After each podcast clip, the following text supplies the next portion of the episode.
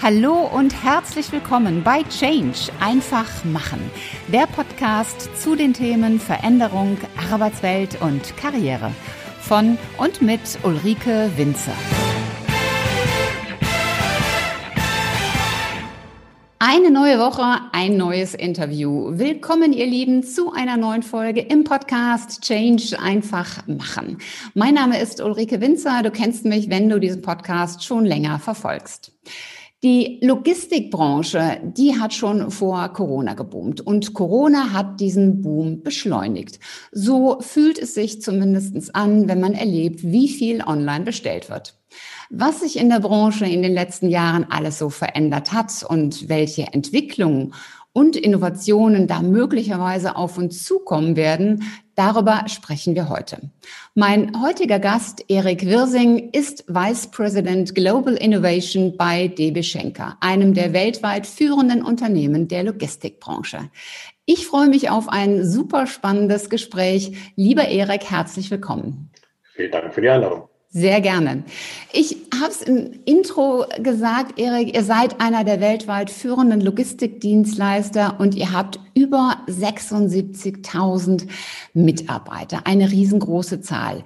Ihr bildet im Logistikumfeld so ziemlich alles ab, was logistisch auf den Weg gebracht werden kann. Also eben nicht nur die Päckchen von den Online-Versendern, sondern auch ganz viele Spezialthemen, wie zum Beispiel Sport, Event, Konzert Konzertlogistik, Stichwort Olympische Spiele, Umzüge, Schwertransporte, Kunstlogistik, Messelogistik und vieles mehr. Und wenn man diese Worte hört, dann merkt man schon, ah ja, Corona hat zwar in einigen Ecken zu einem Boom geführt, aber bei so anderen Themen, da ist es ja eingebrochen. Wie hat sich Corona bei euch im Business niedergeschlagen? Also die ganze Pandemie und Corona-Situation im letzten Jahr hat natürlich massivste Auswirkungen auf alles gehabt. Natürlich aufs Privatleben, auf das soziale Gefüge von Menschen, aber natürlich auch auf die Logistik. Und wenn wir natürlich merken, dass äh, wir als Logistiker weltweit agieren, Supply Chains global aufgestellt sind und wir natürlich dann gemerkt haben, dass es so im November, Dezember 2019 ging es ja schon in China, in Asien los mit dem Gesamtthema wir das Ganze dann im Frühjahr, dann Richtung März, April, dann auch in Europa und in Deutschland natürlich sehr stark gespürt haben. Dann haben natürlich viele Kunden auch ähm, sehr schnell versucht äh, zu agieren, zu reagieren und dann wurden natürlich auch sehr schnell klar, wo Supply Chains wir, sehr sensibel, sehr empfindlich und sehr verletzbar auch sind. Weil viele haben natürlich ihre Supplier in gewissen Ländern, haben einen Supplier, zwei Supplier. Wenn dann ein ganzes Land in den Shutdown geht, Fabriken geschlossen werden aufgrund von Pandemielage, dann ist natürlich schwer für, schwer für Logistik, schwer für Nachschub, schwer für Produktion.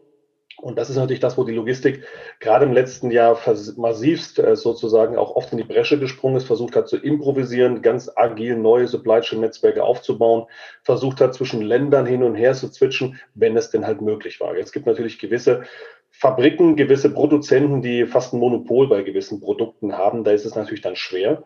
Und aber so haben natürlich dann auch viele äh, Produzenten hier auch in Europa jetzt begonnen und das ging so im Februar, März, April letzten Jahres halt dann los, wirklich nochmal drüber nachzudenken, wo ich meine Sourcing-Strategien mache, wo beziehe ich meine Teile auf Sicht her und haben sich natürlich auch Richtung neue Technologien dann sehr schnell orientiert. Also was gibt es für Plan B? Was können wir entsprechend noch machen? Und so war natürlich die Logistik in Alarmstellung und auch in Hab-8-Stellung auch so ein bisschen in, im Attacke-Modus, kann man auch äh, ganz klar so sagen. Weil natürlich, wenn der eine strauchelt, hat der andere wieder eine, eine entsprechende Möglichkeit auch zu glänzen. Und natürlich ging es aber auch darum, weltweit Supply Chain und Logistik am Leben zu halten. Und das ist ich sage mal so, jede Krise, so schlimm wie sie nach wie vor auch ist und so viel wie sie auch soziale Schicksale betroffen hat, hat natürlich aus dem wirtschaftlichen Kontext immer auch eine eine Chance, Neues zu etablieren, Bestehendes mal auch zu hinterfragen. Und ich bezeichne das manchmal so ein bisschen auch so als so reinigendes Gewitter, gell? weil es gibt natürlich auch vieles, was dann dadurch einfach mal neu nochmal buchstabiert werden kann. Und wir hatten das 2008, wo wir die Weltwirtschaftskrise hatten. Auch das war der Startpunkt für neue Geschäftsmodelle. Also so ein Uber, so ein Airbnb, die sind 2008 entsprechend an den Start gegangen. Und so hat natürlich jetzt auch die Logistik sich äh, hinterfragt, wie kann ich meinen Kunden helfen, morgen noch da zu sein? Wie können wir da flexibler reagieren? Also in Summe war viel, viel, viel ähm, Nervosität natürlich auch im Markt, viel Neues, viel, ich sag mal so, Schenker ist auch einer der oder auch andere Logistiker, die da auch zeigen konnten, dass sie Stabilität haben, auch gerade in solchen Zeiten, also auch viel Kundenloyalität, was dadurch ein großer Punkt ist, gell? um einfach zu zeigen, wir lassen euch auch in solchen Zeiten nicht im Stich. Und das geht dann auch mit der Transporten, die wir teilweise für medizinische Produkte dann äh, kostenfrei zur Verfügung gestellt haben. Wir hatten auch ähm, 3D-gedruckte Masken nach Spanien transportiert. Wir haben Hilfsmittel aus, aus Asien äh, transportiert und genauso in die andere Richtung. Also eine Sache, wo wirklich wir auch festgestellt haben, Logistik ist systemrelevant. Und das ist ja auch so ein Wording, was wir vorher gar nicht so wahrgenommen haben. Dass äh, Logistik plötzlich richtig sexy ist, systemrelevant und super, super wichtig. Definitiv. Ähm, ich, ich stelle mir das schon sehr anspruchsvoll, was du da gerade skizzierst. Auf der einen Seite eben so äh, flexibel und schnell zu sein und zu improvisieren. Letztlich war das ja wahrscheinlich viel Improvisation auch, um an den Stellen, wo das Geschäft so weggebrochen ist, also Stichwort Event, Messelogistik, Konzerte, dann auch umzuswitchen in andere Bereiche. Das betrifft ja auch dann die Mitarbeiter, die an der einen Stelle dann vielleicht gar nichts mehr zu tun haben. Und in anderen Bereichen, wo es dann plötzlich geboomt hat und die Nachfrage ohne Ende explodiert ist, und dann gleichzeitig auch noch zu sagen, das ist jetzt ja auch eine Aufbruchstimmung und wir hinterfragen mal unseren Status quo, was wir ja so im normalen Alltag viel zu selten machen. Und das ist was, was, was mich zum Thema Kultur bringt. Du bist ja seit 21 Jahren in diesem Unternehmen DB Schenker tätig. Und das ist ja schon eine, ja, in Köln würde man sagen, eine verdammt lange Zeit. Hast aber natürlich auch gesehen, wie schnell sich die Welt um uns verändert hat. Wie hast du denn erlebt, dass sich die Kultur bei Schenker verändert hat? Also speziell vor Corona, aber gerade auch in Corona. Du hast es mit dem Hinterfragen ja schon so ein bisschen angedeutet. Ja, also guter Punkt und auch so mein Lebensmotto ist so, wer steht, der geht. Das ist so das, was mein Vater mir eigentlich schon von der Kindheit an geprägt hat. Und das hat mich eigentlich auch immer so beschäftigt. Und deswegen war natürlich für mich auch immer ein Thema, was gibt's denn dann noch? Und mit dem Status quo kann man und sollte man dann auch zwar zufrieden sein, aber immer auch gucken, wie geht's noch weiter? Was kann ich noch besser tun? Und ja, 21 Jahre sind eine lange Zeit. Aber in so einem Riesenladen wie bei uns, und du hast ja so schön gesagt, wir sind 76 Menschen, 130 Ländern, da gibt's auch Möglichkeiten, wirklich zu wachsen, zu gestalten und wirklich das, was man mal platt gesagt auch verzapft hat, auch auszubauen. Das heißt, auch das, was ich mal anschiebe, muss ich dann entsprechend auch später natürlich noch vertreten, was wir da getan haben. Aber zu deiner Frage zum Thema Richtung Kultur. Ich glaube, da ist in den letzten Jahren viel in der Logistik passiert. Also wenn ich so meine vor 20 Jahren zurückgehe, da war die, die Logistikbranche doch mit anderen Skills teilweise noch versehen. Wir waren unglaublich und sind nach wie vor tolle Logistiker.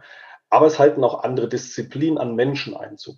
Auch das Thema ähm, Diversity, was in der Logistik noch Potenzial hat, nennen wir es mal so, ist in den letzten Jahren massivst anders geworden. Also auch bei uns als bei Schenker, bei uns ist Company-Sprache ist Englisch. Das ist mal ein Thema. Aber auch wenn ich dann zu speziellen Kulturkreisen, wenn ich gerade im internationalen Kontext sehe, verschiedene Herkünfte, verschiedene Disziplinen, aber auch verschiedene Berufsbilder, die wir plötzlich haben. Und seit fünf, sechs Jahren, wo ja natürlich das ganze Thema Digitalisierung auch massivst natürlich in der Logistik Einzug hält, haben wir mittlerweile Data Scientists, Business Analysts, UX Designer und sehr, sehr viel Richtung Cloud Computing und in solche Technologien investiert, auch als Unternehmen. Das hatten wir praktisch vor 10, 15 Jahren in dem Maße nicht. Natürlich hatten wir Computer und das ging dann irgendwann los. Ich hatte auch so vor 15 Jahren so eines meiner ersten Projekte war so eine Buchhaltung mal SAP R3 einzuführen, wo ich dann wirklich den Buchhalter eine Maus erklärt habe. Das Ding beißt nicht, das, äh, wie gehe ich damit um? Also wirklich dieses Change-Thema mitzunehmen. Aber jetzt haben wir das Gleiche. Ich meine, jetzt in diesen virtuellen Zeiten, wo wir alle plötzlich jetzt von Zoom-Meeting auf Teams-Meeting, auf Google-Meeting, auf äh, manche noch Skype und manche WebEx äh, entsprechend springen, plötzlich ist das Alltag. Ich glaube auch, das, was wir in den letzten, äh, ja, jetzt zehn, elf Monaten jetzt äh, erfahren durften oder erfahren mussten auch alle, so viel Digitalisierungsnormalität, was praktisch jetzt schon Einzug gehalten hat, ist ein Thema, wo ich sage immer, schlechte Führungskräfte fallen jetzt auch auf. Das Thema Führung wird jetzt auch nochmal ganz neu buchstabiert, weil gerade jetzt äh, geht es auch darum, Menschen zu motivieren, auch mal einen Spaß zu machen, auch mal alle fünf Grade sein zu lassen, anders miteinander umzugehen. Und das ist was, wo Digitalisierung helfen kann. Gerade dieses Thema Kamera an ist so ein schönes Thema, wo ich immer sage, mach doch die Kamera an. Wir sehen uns jetzt schon so selten und wenig und gar nicht mehr. Dann ist die Kamera doch noch ein Medium, wo man so ein bisschen menschliche Interaktion auch einfach haben kann. Aber Kultur, ich sage mal auch so schön, äh, der Fisch beginnt am Kopf zu stinken, muss von oben mhm. vorgelegt werden. Das heißt, wenn die Führung nicht mitmacht, aber unsere Führung macht da auch gut mit anderen Firmen, sieht man auch tolle Beispiele, wie plötzlich auch viel experimentiert wird mit Podcasts, mit äh, Videos, mit äh, interaktiven äh, Sessions, wo man Fragen stellen kann. Also dieses, ähm, der Forscher sitzt im Elfenbeinturm und ist unnahbar und unantastbar und gibt es den eigentlich oder steht nur sein Name irgendwo auf dem Papier. Das ist, glaube ich, eine Sache, die gehört in die Vergangenheit. Die passt schon lange nicht mehr. Firmen werden sehr greifbar, nahbar, sie es über Social Media, über LinkedIn, über Xing, wo plötzlich Vorstände ganz offen sich in Diskussionen einschalten, dabei sind, äh, da entsprechend auch mitzureden, eine eigene Meinung und Ecken und Kanten auch zu vertreten. Und gerade wenn es zur Kultur kommt, das wissen wir alle, lässt sich nicht verorten. Das muss entsprechend wirklich gelebt und immer wieder auch aufgezeigt werden, aber auch den Mitarbeitern die Möglichkeit gegeben werden, sich da, da einzubringen. Und da ist, glaube ich, ähm, Logistik ein tolles Thema und auch gerade nochmal das Thema ähm, Diversity ist für mich ein super, super tolles Thema. Also ich sage auch immer, bei mir im Team stelle ich eigentlich nur Leute ein, die ich noch nicht habe. Also ich muss nicht noch einen Erik einstellen, weil der ist schon da. Ich muss nicht noch eine noch nicht noch eine, eine Daria einstellen, weil die habe ich schon. Also ich brauche praktisch ähm, diverse Menschen, die praktisch ähm, nicht schon da sind, weil wir praktisch nur dann uns ja praktisch weiterentwickeln. Das ist, ich sage immer so, EQ vor IQ, also emotionale Intelligenz ist wesentlich wichtiger und gerade jetzt in diesen virtuellen Zeiten, wo wir doch gucken, wie, wie halte ich Menschen bei Laune, wie halte ich die bei Stange, wie agiere ich mit denen. Und meine, da gibt es auch dann die lustigsten Situationen und Möglichkeiten, aber auch das müssen wir alle wieder lernen und auch so ein mhm. bisschen experimentieren. Und ich meine, einfache Dinge wie, ich meine, wir springen jetzt vom Meeting in Meeting in Meeting. Früher hat man sich bewegt zwischen den Meetings. Jetzt springe ich nur noch Bildschirm zu, Bildschirm auf. Das heißt auch dieses neue Lernen von Pausen machen, von äh, mal wirklich runterkommen wieder, dieses äh, aus den eigenen vier Wänden mehr rausgehen. Das sind, glaube ich, Dinge, die wir jetzt alle so ein bisschen neu erfahren und auch, glaube ich, ähm, gut tun, das wirklich auch zu probieren. Da hast du einen tollen Satz gesagt. Ich stelle nur Leute ein, die ich noch nicht habe. Das ist, äh, glaube ich, das können, könnten sich viele von einer Scheibe abschneiden. Wie hast du selbst dich denn in diesen letzten 21 Jahren verändert? Ähm, weniger Haare, das ist das eine Thema. Nein, aber ich glaube natürlich, wie ich so, äh, so schön vorhin sagte, ähm, wer steht, der geht. Und so ist es natürlich mhm. immer wieder mit Lernen, Lernen, Lernen. Ich meine, das Schöne bei mir als Innovationsmensch ist ja auch, jedes Thema, was zu mir kommt, ähm, kann ich keinen fragen, wie das geht, weil es war halt vorher noch nicht da. Und das ist natürlich auch mehr dieses experimentierendes Lernen. Natürlich gibt einem die gewisse ähm, lange Zeit in einem Unternehmen dann auch einen gewissen Frieden, Dinge einfach mal zu probieren. Das heißt, ich bin bei gewissen Sachen auch einfach, nennen wir es mal platt gesagt, mutiger, auch mal einfach Risiken einzugehen. Da sagst du, ja, also dafür werden sie dir jetzt nicht an den Karren fahren, weil jetzt äh, schaffen wir erstmal Fakten und Tatsachen. Immer fürs Unternehmen natürlich auch.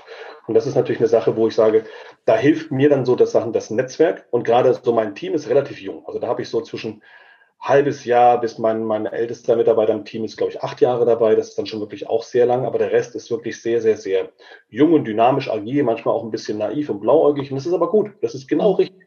Lass doch losrennen und äh, lass doch erst mal versuchen. Denn solange wir praktisch immer für das Unternehmen arbeiten, ist das perfekt. Und so habe ich in den letzten Jahren mir viele neue Sachen angeeignet, immer wieder versucht, neue Steckenpferde zu suchen, habe mal über Telematiksysteme mich, mir Wissen angeeignet, dann über Schulungen Sachen angeeignet, habe dann noch später berufsbegleitend noch ein paar Mal, zweimal studiert, einfach wieder neues Wissen. Aber auch das, was, glaube ich, wichtig ist und was ich in den letzten Jahren gelernt habe, offene Kommunikation mit Menschen ist ein A und O. Den Menschen zuzuhören ist ein A und O. Ich habe da letztens auch so einen schönen Spruch gehört, den finde ich äh, sinnbildlich perfekt. Wir haben zwei Ohren und einen Mund, also sollten wir doppelt so viel zuhören wie reden. Das finde ich eine sehr schöne Metapher, weil das machen Menschen, glaube ich, sehr, sehr selten. Die offene Neugierde mit Menschen, also praktisch wirklich, äh, sich wirklich interessiert zeigen am Gegenüber. Und das ist ja ein bisschen, äh, wir sind ja eigentlich B2B und trotzdem ist es da vielleicht noch umso wichtiger, weil man meint immer, B2B ist ja irgendwie ganz anders als C2C oder B2C. Ich würde eher sogar sagen, das verschwimmt und irgendwann ist das total egal, weil das, was ich im Privaten habe, möchte ich im Business genauso haben.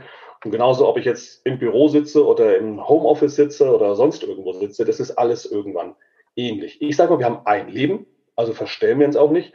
Ich sage schon immer, ich habe auch nur einen Kalender. Ich habe einen Kalender, da ist Business und Privat und alles drin. Weil zwei Kalender nicht. Ich habe auch nur ein Leben. Also wie soll ich denn das dann trennen? Und das muss privat wie Beruf alles irgendwo miteinander zusammenhängen und zusammen funktionieren. Ich sage auch immer, ich gebe mein Mindset ja nicht an der Bürotür ab. Ich möchte auf einen Punkt, den du vorhin gesagt hast, da möchte ich nochmal zurückkommen. Ähm, du sagtest, dass du die Menschen förderst und ermutigst, dass sie auch einfach machen und äh, kreativ sind und auch Fehler machen und ausprobieren. Das hat ja nicht nur was mit, mit Können und Wollen zu tun, sondern auch mit Dürfen. Wie wird das denn bei euch in deinem Umfeld, also um deine Blase herum, angenommen, dass ihr dann einfach da ausprobiert? Wird das äh, gefördert, gefordert? Indirekt ja. Also es wird keiner wahrscheinlich so klar sagen. Ich sage aber auch, Schenker ist ein Laden, der unbegrenzt Fehler zulässt.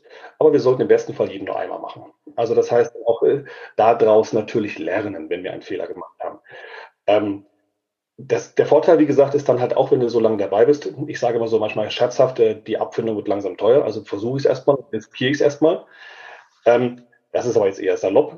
Mir geht es wirklich darum, lass doch wirklich, solange ich für das Unternehmen arbeite, lasst uns wirklich schauen. Und der Vorstände haben ja oft gar nicht die Chance, groß über Dinge nachzudenken. Du hast einen Elevator-Pitch bei einem Vorstand, drei, vier, fünf, vielleicht mal zehn Minuten, um ein Thema zu verkaufen, wo du aber Tage, Wochen investiert hast.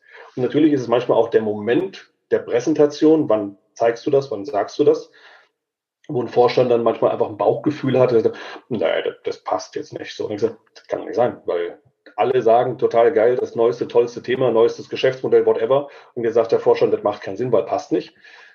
Also auch die Frage, wie verkaufe ich das, wie bringe ich das intern an oder riskiere ich es einfach mal. Also gibt ja auch so diesen schönen Startup-Spruch, äh, fake it until you make it. Das ist, glaube ich, das, wo die Deutschen oft noch ein bisschen auch lernen können, mehr zu improvisieren.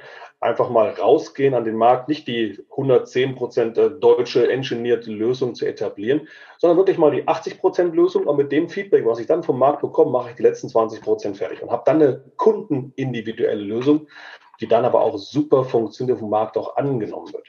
Und da sparen wir uns, glaube ich, ähm, relativ viel Zeit alle. Deswegen bin ich auch so ein großer Freund von Design Thinking Themen, wo ich wirklich herausgehe, Interviews führe, Feedback mache und es für einen konkreten Fall sehr konkret. Immer dieses, es muss für alle überall intergalaktisch, global, überall passen, ist meistens, ist meistens schön.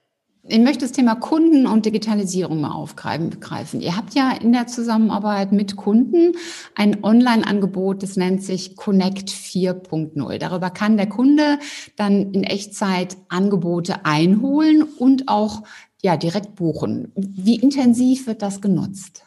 Das wird äh, relativ gut und viel genutzt. Aber muss man auch dazu sagen, das ist so für die mittelständischen Kunden, für die Kleinstkunden, weil die Großkunden, also wirklich die richtigen Global Player, die haben wir meist sogar direkt angebunden. Also die werden dann nicht noch auf eine Internetplattform gehen, um ihre Sendungsdaten uns zu übergeben. Es ist aber alles, was praktisch digital ist, um Aufträge schneller zu uns zu übernehmen, ist auch nochmal jetzt im letzten Jahr nochmal mehr gewachsen, aber Booking-Plattformen setzen wir seit 2000, 2001 bereits ein. Damals war das noch so ein Buch mit sieben Siegeln, da haben wir ganz viel erklären müssen und sagte, da sind wir wirklich einzeln zu den Kunden wirklich gereist und haben die wirklich informiert, so funktioniert das und da kannst du das eingeben, kannst den Barcode lokal ausdrucken. Dann der Kunde auch gefragt hat, warum soll ich jetzt deinen Job machen? Du musst es doch für mich eingeben. Also vor 20 Jahren. Mittlerweile ist das aber wir alle bestellen online, wir alle geben da unsere Adressdaten preis, wir alle sehen die Prozessoptimierung. Und umso schneller der Kunde mir seine Sendungsinformation gibt, umso schneller kann ich ihm in Platz auf einem LKW, auf einem Flieger, auf einem Schiff buchen, damit seine Sendung auch wirklich abgeholt wird und entsprechend organisiert wird. Und wir haben weit über eine halbe Million Sendungen pro Monat, die wirklich über Booking-Plattformen mittlerweile zu uns gehen, also über diese Connect-Lösungen. Und ja, früher war das bei uns E-Schenker, jetzt wird das alles so Connect, auch dann für Land, Luft, See, auch mit Pricing drin, was man auch immer so glaubt, so, ein Pricing-Thema ist, ähm, denkt man, ja, wenn ich irgendwo online auf irgendeine Plattform als Privatkunde gehe, kriege ich einen Preis und kann das buchen und fertig.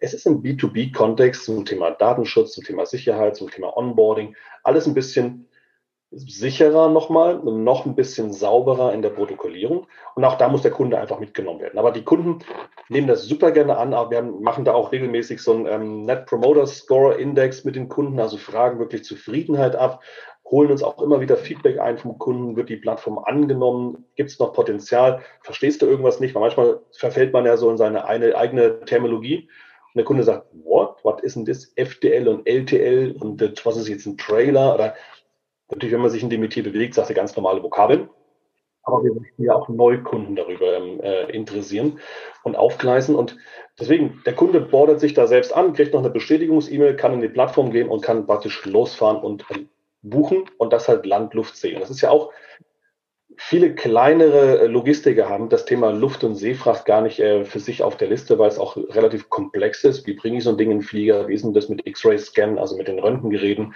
Wie ist denn das mit der Verzollung und so weiter? Also gibt es ja auch neben dem reinen physischen Transport auch noch ganz viele Dienste, die drumherum passieren.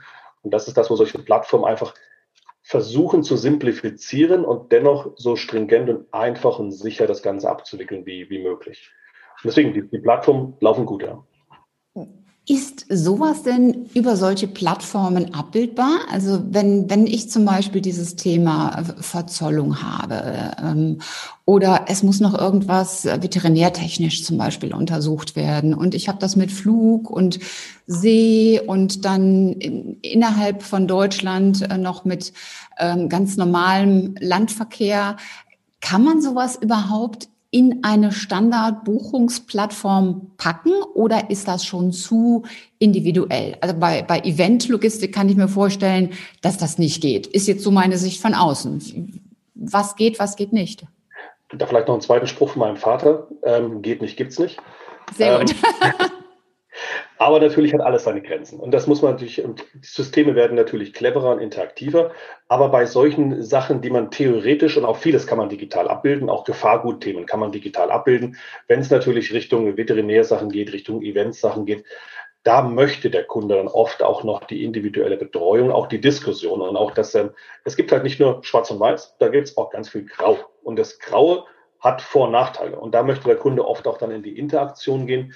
Natürlich haben wir auch der Chatbots, die mir ziemlich viel schon beantworten und aufgrund von historischen Daten und Informationen viel vorausplanen und äh, theoretisch auch kalkulieren können, auch praktisch kalkulieren können. Aber das ist ja gerade das Schöne, dann, wenn du dann doch noch die Experten hinten dran hast, die dann genau da einschreiben. Da sehen wir auch bei vielen Startups, die die tollsten designten Plattformen haben, tollste Themen. Aber eine Plattform hat dann doch mal irgendwann ein Ende, wenn es halt nicht nur nach 15 ist und nicht oder den Standard sprengt, dann brauche ich irgendwann dann doch vielleicht mal einen Menschen, der sich damit auskennt. Und wenn es spezielle Verzollungssachen gehen und wir haben auch, wir haben Startups gehabt, die haben einfach Lithium-Ionen-Batterien dann an Paketdienstleister gegeben nach Amerika geschickt und sich gewundert, warum die nicht ankommen. Das ist ja, weil vielleicht so eine Lithium-Ionen-Batterie doch ein bisschen anders behandelt werden muss, wenn du die einfach so ein Paket steckst und losjagst. Also geht es auch viel Beratung. Und das ist das, was dann so ein großer Logistiker dann sich auch auf die Fahnenstange schreibt, da zu sein, wenn die Kunden das halt auch noch brauchen. Und das ist dann manchmal auch der, der Unterschied, den du da noch hast zu solchen äh, Startups und Plattformen. Netzwerk, lange Kundenbeziehungen und natürlich auch die Beratungskompetenz. Und natürlich mal, wenn irgendwas abschmiert, ist immer noch einer da, der es dann trotzdem bearbeiten kann. ja, das stimmt. Du hast eben schon die, diese drei Säulen genannt, also Landverkehr, Luftfracht, Seefracht. Und da wird natürlich auch alles digitaler und ein, ein wichtiger Bestandteil, den, den ich selber auch so wahrnehme, ist ja das Thema Tracking. Also wirklich zu wissen, wo ist denn jetzt genau eigentlich mein Transport? Ist der irgendwo in der Luft? Hängt der in irgendeinem Hafen fest? Wirklich zu sagen, von End to End, wo steckt meine Ware? Wie fortschrittlich, wie weit seid ihr da aufgestellt? Tracking ist ein schönes Thema. Das ist auch ein Thema, wo ich hier gerne als Innovationsmensch gerne mal so ein bisschen so den Finger in die Wunde lege. Ist nach dem Motto, braucht man das überhaupt? Weil man muss natürlich ganz klar sagen, wenn du als Kunde eine Sendung versendest von Hamburg nach New York, so und du sagst, die muss morgen um wann auch immer 18 äh, Uhr da sein. So und sie ist morgen 18 Uhr da, wirst du kaum tracken. Also wann tracken wir? Und das ist halt auch so ein Thema. 95, 96 Prozent aller Sendungen sind dann da, wenn sie da sein sollen. Und das ist genau auch das Spiegelbild, dass praktisch ähm, 95 Prozent oder eine hohe 90-prozentige Anzahl aller Tracking-Informationen, die Archivien aufgehoben werden, faktisch kaum bis nie angeschaut werden. Aber dennoch heben natürlich einen riesen Datenvolumen auf und natürlich für Statistikwege natürlich dann auch super sinnvoll. Gleichzeitig gibt es einen riesen Trend zum Thema Datentransparenz, zum Thema Visibility. Ich möchte genau wissen, wann, wo, was passiert. Wir nutzen Tracking-Systeme in der Logistik schon seit Ende der 90er. Also das gibt es wirklich schon, schon lange. Damals aber noch viel, das war so eines meiner ersten Projekte so um 2000, 2001, wo wir wirklich Bordkommunikationssysteme nannten sich das. Das waren wirklich Kofferlösungen in den LKWs mit richtig Deckel auf, im Bildschirm drin und schwere Tastatur und Telefon. Und da gab es so eine Fensterklemmantenne, wo wirklich der Fahrer nach der Zuschlung in sein Fahrzeug gehen musste und sagt, Sendung 47L beim Wirsing zugestellt, alles war gut. Und dann wurde das dreimal am Tag, glaube ich, in unsere Tracking-Systeme übertragen. Dann irgendwann sind wir von dreimal am Tag auf fünfmal am Tag, auf zehnmal am Tag, irgendwann auf stündlich, irgendwann sind wir dann auf gefühlte Online. Also in der Sekunde, wo er Knöpfchen drückt, war es in dem Tracking-System verfügbar. Wir hatten dann auch viele Kunden, die gesagt haben, ich möchte über jedes Event per E-Mail informiert werden. Ich sagte, bist du dir sicher? Ich sagte, ja. Das haben dann Kunden meistens so einen halben Tag lang gemacht und so viereinhalbtausend E-Mails später haben sie gesagt, stopp, ich möchte dann vielleicht doch noch nur, nur noch die Abweichungen haben. Also dessen, wenn es nicht so läuft, wie es laufen soll. Und das ist aber so ein Thema, wo wir haben heute schon mal Schnittstellenkontrollen, wenn wir etwas entgegennehmen, wenn wir es auf der Halle umschlagen, rein in die Halle, aus aus der Halle, wieder auf den LKW zustellen. Überall habe ich Scanpunkte, wo ich praktisch den Barcode scanne und dadurch ein Tracking-Event erzeuge. Das sind normale Online-Tracking. Wir kennen das alles vom, vom E-Commerce, wenn wir was bestellen und das jemand zustellt, wir quittieren oder quittieren auch gar nicht mehr. Wir nehmen es entgegen, kriegt direkt eine E-Mail zugestellt. Jetzt eben. Das ist das eine, der reine Event-Status. Was aber zunehmend mehr kommt, und jetzt haben wir jetzt auch gerade durch Healthcare natürlich einen Riesenboom, aber auch Semiconsolar, auch durch Papierindustrie, die losgelöst vom reinen ähm, Event-Tracking, also Schnittstellenkontrollen ins Lange der Supply Chain, die auch wissen möchten, wie geht's denn meiner Ware? Temperatur, Luftfeuchte, Schock, Vibration, G-Kräfte, Neigung, kosmische Strahlung, atomare Strahlung, Fallhöhe, whatever. Wurde es geöffnet oder nicht? Also gibt's auch mit Lichtsensorik, also Paket auf, Paket zu. Da gab es äh, kurz vor Weihnachten gerade einen spannenden Bericht von, äh, vom SWR, wo mal Weihnachtspakete getrackt worden sind, wo wir unsere Schenkersensoren reingelegt haben. War relativ äh, lustig, äh, beziehungsweise erschreckend, wie denn doch so die Weihnachtspakete während eines Transportes äh, teilweise von Parceldienstleistern auch behandelt, misshandelt oder verwendet werden. Wo du dann gesehen hast, also wenn da so eine gute Flasche Rotwein dann halt bei minus 18 Grad länger draußen steht, ist das vielleicht für den Schoko-Weihnachtsmann ganz nett, aber für den, die Rotweinflasche vielleicht nicht so ganz ideal. Genau, aber das ist so eine Sache, wo wir auch ähm, Thema Visibility, wir haben schon seit vielen Jahren, wir nennen das bei uns Smartbox, das war so mal ein Produkt, wo wir eigentlich Seekontainer nur ausgerüstet haben. Also so eine in die Türen des Seekontainers so einen Sensor reingeklickt hatten, dem mir praktisch gesagt hat, wo ist der Seekontainer und dem man die Türen auf und zu macht, gibt es einen Alarm in der Plattform. Ging dann mittlerweile weiter, dass wir Fahrzeuge ausgerüstet haben und jetzt auf Sendungsebene, auf Palettenebene, auf Kartonebene Sensorik haben, die wirklich diese ganzen sensorischen Daten festhalten, an Plattformen übergeben und das Ganze dem Kunden in seine Systeme übergeben, wenn er möchte oder er auf einer Plattform nachschauen kann.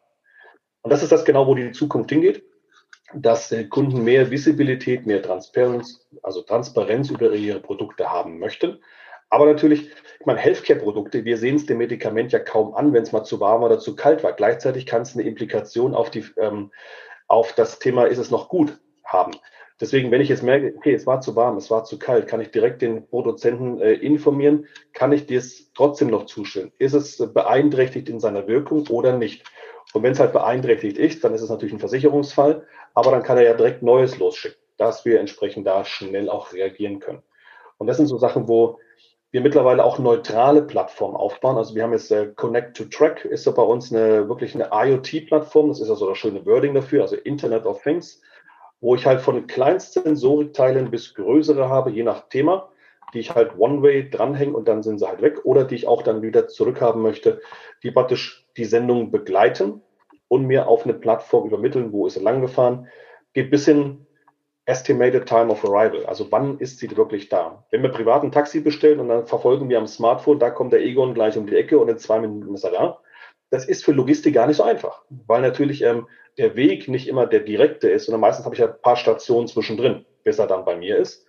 Und deswegen ist natürlich dann diese Hochrechnung, wann ist er jetzt genau da?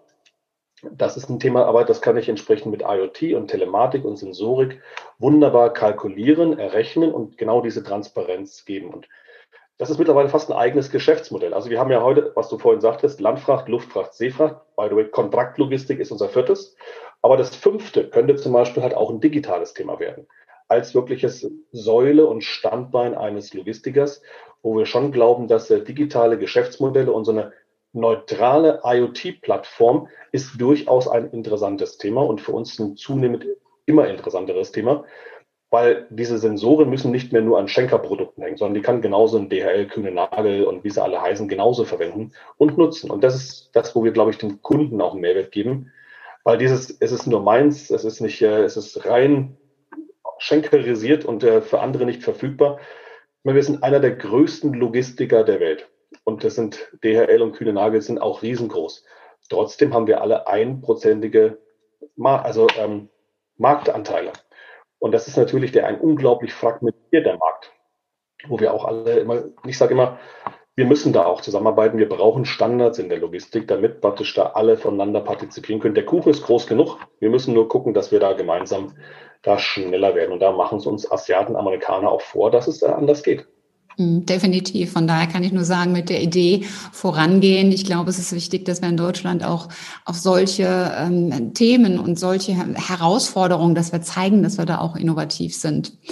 Ähm, ich möchte mal ein Stichwort aufgreifen für meine nächste Frage, was du vorhin in den Raum gestellt hast, das Thema Seefracht.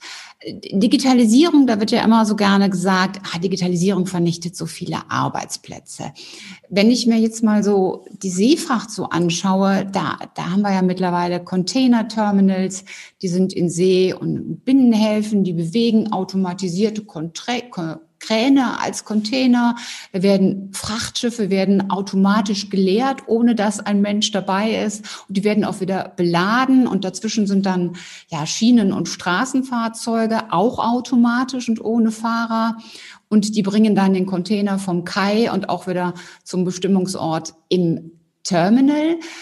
Meine Frage, fallen wirklich so viele Arbeitsplätze weg oder ist es nicht gar, sogar so, dass gerade bei solchen Jobprofilen es mittlerweile so unglaublich schwierig ist, überhaupt Menschen dafür zu finden. Also ich weiß aus dem Lkw-Verkehr, dass Lkw-Fahrer, die werden ja händeringend gesucht. Und äh, wie ist das dort? Sehr, sehr guter Punkt. Also das Thema Digitalisierung, Automatisierung, Autonomisierung. Viele glauben gerade, was du auch sagtest, dass, äh, dass die Logistik nur macht, um irgendwie Leute loszuwerden. Sie sagten, nein, wir finden nicht mehr genug Leute. Genau deswegen müssen wir uns mit sowas befassen, weil es nicht mehr genug gibt. Der durchschnittliche Berufskraftfahrer in Deutschland ist um die 58. Wir haben ein Riesenthema. Wir finden kaum noch Leute. Und du kannst auch nicht noch mehr nach Osten gehen. Die sind schon alle hier. Die fahren schon alle hier. Auch die Gehälter sind in manchen Regionen echt richtig hochgegangen in den letzten Jahren, weil du kaum noch Menschen findest, die das machen möchten. Und das, wenn es jetzt Richtung Seehafen geht, und Seefracht ist ein total spannendes Thema dabei, weil die Automatisierung oder Autonomisierung sogar in den Häfen, was du gerade richtig gesagt hast, mit den automatischen Containerterminals, die das dann beladen, entladen und da entsprechend organisieren, hochautomatisiert, autonomisiert. Gleichzeitig ist die reine logistische Transportabwicklung der Seefracht die hochmanuellste, die es überhaupt noch gibt. Also ist Landfracht wesentlich digitaler, Luftfracht gut und Seefracht hat Potenzial, nennen wir es mal so. Also die haben wirklich sehr, sehr viel Papierhandling noch, sehr viel, da geht es mit Akkreditiven und wem gehört und dem, der das Papier hat, dem gehört die Ware und lauter solche Sachen.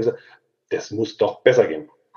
Und da ist doch noch viel Bedarf. Aber zum Thema Menschen und wir brauchen Menschen, die auf Logistik Bock haben und dass sich Berufsbilder verändern, ist ganz normal. Das ist in der Menschheitsgeschichte ganz normal. Wir sind alle nicht mehr Bauern und Farmer. Wir haben uns alle irgendwohin weiterentwickelt. Was nur neu ist, ist die Geschwindigkeit natürlich. Wie neue Berufsbilder aufkommen, wie neue Sachen passieren. Aber auch diese automatischen Roboter, die da rumfahren, müssen gewartet werden, muss sich jemand drum kümmern. Jemand muss wissen, wie die Dinge agieren. Jemand muss sie programmieren. Jemand muss ähm, das instand halten. Jemand muss dort auch Ordnung halten. Das sind ja alles Sachen, die trotzdem Menschen auch noch machen. Und auch, wie gesagt, wenn es Richtung autonomes Fahren auf der Straße geht, wo ja alle glauben, wir haben ja Berufskraftfahrer, ist ja echt ein schönes Thema, weil alle sagen, so auf den Jobbörsen, äh, da bringen die Mütter und Väter ihre Kinder, sagen, nee, nee, nee, Lkw-Fahrer, das ist ja so kein Beruf mit Zukunft. Gibt gleich autonomes Fahren, dann ist das äh, überflüssig. Ich sage, also erstmal werden wir nicht in den nächsten 10, 15 Jahren irgendwie 100 Prozent autonomes Fahren haben. Wir werden wahrscheinlich auf einigen Strecken, vielleicht auf den Autobahnen und wahrscheinlich nicht in Deutschland zuerst, durchaus autonomes Fahren haben. Aber selbst wenn autonomes Fahren da ist, wird es wahrscheinlich erstmal über eine Art Remote-Steuerung funktionieren. Das heißt, da wird immer noch jemand da sein, der den LKW steuert, aber von über eine Distanz. Dann wird diese Person wahrscheinlich zwei, drei, fünf, zehn Fahrzeuge steuern können. Und da muss man immer noch wissen, wie der so ein LKW sich eigentlich äh, betut und wie er sich verhält. Bis hin, dass ich natürlich das Ding auch wieder warten muss, weiterentwickeln muss, schauen muss, um was tue ich da. Und das ist immer gut, diese Skills auch zu haben. Also wird sich so ein Fahrer zu einem Truck Manager, zu einem Observer, zu einem, nennen wir es mal eine Art Piloten weiterentwickeln, der praktisch aus dem Control Tower raus einen Fuhrpark an autonomen Fahrzeugen dann steuern muss. Und so gibt es eine Karriereentwicklung dann auch für einen Berufskraftfahrer, die durchaus in der Zukunft mega spannend ist. Und ich sage auch immer, also ich habe meinen LKW-Führerschein noch, ich habe den mal privat wirklich gemacht. Ich sage, den behalte ich auch, weil das ist echt ein Job mit Zukunft, weil solche Menschen sind irgendwann echt gesucht.